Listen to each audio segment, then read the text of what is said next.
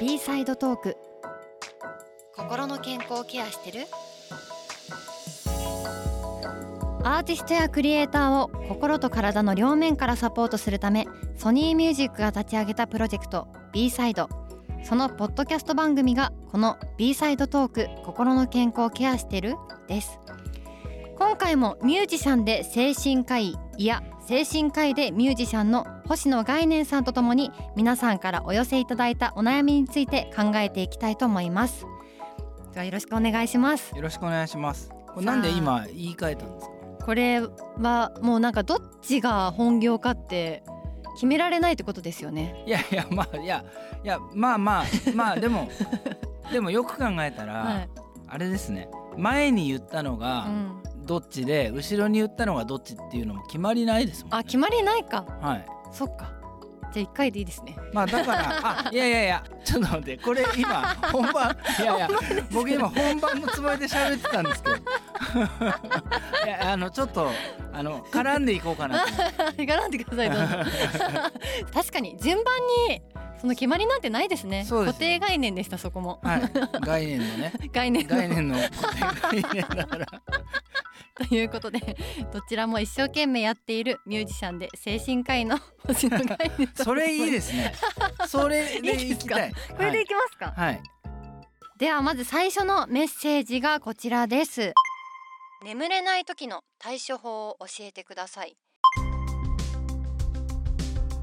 30代の女性からいただきました。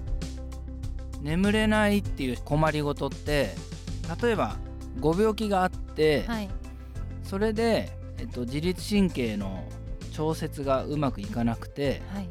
眠れないっていう場合もあると思いますし体のご病気はないんだけれどストレスがすすごく多くてう、ん。うん、それでどうも興奮して眠れないみたいなことももちろんあるし、まあ、たまたまなんか今日は眠れないみたいな日もあるからはい。対処法もなかなか結構広い。うんでもうんとまあまずは本当当たり前のことですけどはい。うんと寝る前とかうん夕食以降とかにコーヒー飲まないとか,はい。か、あコーヒー飲まないとかカフェインを取らない。とかうんとまあよく言われるのはあのブルーライト的なものはいスマートフォンだったりパソコンだったりとかを遅くまで見過ぎないとか、うん。僕も眠れなくなる時とかあって、はい。結構ねどうしたらいいかわからないんですよね。スリープコーチの住谷亮さんっていう方を一回お迎えしたことがあるんですけどその方が分割睡眠うんも効果的だよっておっしゃってて、その時に寝れなくても後で寝ればいいんだって思えれば、うん。まあ、別に寝なくていいかうんって思えて、うんちょっと気持ちが軽くなって私、あ思いましたね。はい思いましたああそれはいいですね。他にそのススリープコーチですか？はいスリープコーチもっと教えてほしいんです。逆にですか、はいはいはい私はい。あとはやっぱりあの生活の循環を作るというか、ね起きた時に朝日を浴びるとかうんうんうん。そういうことをおっしゃってた気がします。そう起きた時に朝日を浴びるのは大事なんですよ。うん、その太陽をその目の中に入れる、はいも網膜に太陽光を入れることで外日リズムっていうか、うん体内時計がリセットされるって言われてるんですよね。はい。らそれはすごい大事ですよね。ぜひあの気になった方はそのスリープコーチ住谷亮さんをお迎えした回のポッドキャストを聞いてみてください。うまく眠れない時は、はいうまく眠れなくて当然ぐらいの感じ？はい。そんなにあのコントロールしきれないっていうあの前提を持っとくのもうん大事な気がします。そうですね。はい、はい。さて続いては40代の女性からいただいたメッセージです。なんとなく気分が沈んでいる時に効果的な行動ってありますか？ルーティンにするといいことなど小さなことでもいいのでアドバイスいただけると嬉しいです。これってあの誰にとってもこれがいいですっていうのは多分ないと思うんですよ。うん。その人なりの、うん、とやり方があると思うんです。はい。で僕はいくつか思いつくのがあって一つは上げようとしないまあ、あのー眠ろうとしないと似てるんですけど人間必ず波があるわけで、うんあの気分が心地がいい時もあればなんかちょっといまいちだなみたいな時もあるわけですよ。はい。だからあのーまあこういう時もあるかみたいな。ちょっと様子を見てみるかぐらいの感じで、で気分が気分が沈んでる時はまあ無理はしないっていうのは大事だと思うんですけど、はい。あのー気分を上げようとしすぎないっていうのも大事かなと。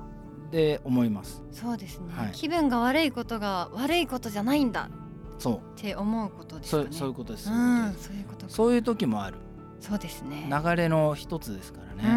ん。そう。あとはやっぱり気分が沈む時ってあの、まあ、僕ちょっと漢方をやってるんで、はい。表現がうんなんて言ったらまあ気が気の流れっていうのを考えながら気の流れ。はいはい。か漢方って考えるんです。で何か滞りがあるうんとその気分が沈んだりとかあの楽しい気分じゃなくなるみたいなはい、感じなんですよ。で声を大きい声を出したりとかうん。すると、その気が発散されてその流れがまた流れ始めるみたいなこともある気あーがなるほど。してそうだからあのまあそこれも気持ちが乗ればですけどはい。30分ぐらいカラオケボックスとか行ってはい。ちょっと歌うとか、うんあとはまあ誰かと喋るみたいな感じであのこれは全ての人にじゃないけど声を出すようにするとあれなんか気づいたらちょっと気分変わってるみたいなこともあるかなみたいな。わかります。わかります？ジェットコースター乗った後とかうん。すごく整ってます心があジェットコースターでは声をすごい出す声を出した後。あなんかすっきりしたなって思うことジェットコースターで声出せるのすごいですね。え出さないんですか？もう僕生きんでますよ。無音？無音。怖いから。逆にすごい。ってなってる。あ ちょっと見たい。今うんって言いましたけどはい。表現をするために。伝えるためにうんとも言えないです。ええはい、もうあのずっとあのすすべて閉じてる。あ目目はどうだろうな。最近乗ってないからわかんないですけど。なるほどねでもそううわーとか言うとそうすっきりするんですよだからまああの声を出すっていうのは、発散するってことでもあるんですよ。そうですね滞ってるぐるぐるしてるものをバンって発散するっていうことでもある気がするから、うんいいんじゃないかな、まあ、一例ですけどね。はいまだそういうご自身の中でこうすると沈んだ気分が少し緩まるみたいな方法ってそれぞれにあると思うんですね。はい。で気分が沈んでる時にそういうことって思いつかないんですよ。気分沈んでるから。どうしたらいいか。だからまあこれ面倒くさいかもしれないんですけどはい。自分のために気分が沈んでない時にうん。自分はどんなことをするとちょっと喜ぶかみたいなのを自分の取扱説明書的な感じではい。ちょっと書いとくみたいな。るほど。な、はい、日々の積み重ねで元気な時にあこれやったら私テンション上がるなっていうのをメモしておく。あの気分が沈んだ時にそのメモを見たらあそっかこれがあった。これだったら今できそうだからやってみようとか、うん。なる気づきになるから。ほど。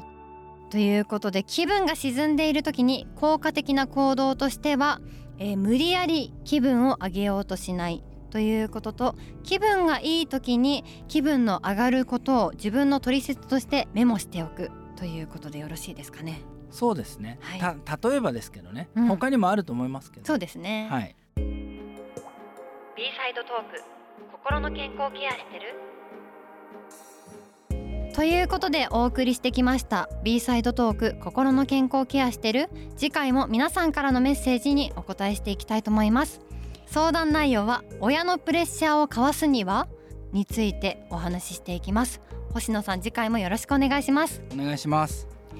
番組では皆さんからの感想やメッセージお悩みもお待ちしてますメールアドレスは b-side-info アットマークソニーミュージック .co.jp です。番組の詳細情報の欄にも載せていますのでぜひお寄せください。ということでここまでのお相手は山崎亜美と星野概念でした。B サイドポッドキャスト B サイドトーク心の健康ケアしてるこの番組はソニーグループ株式会社の協賛でお送りしました。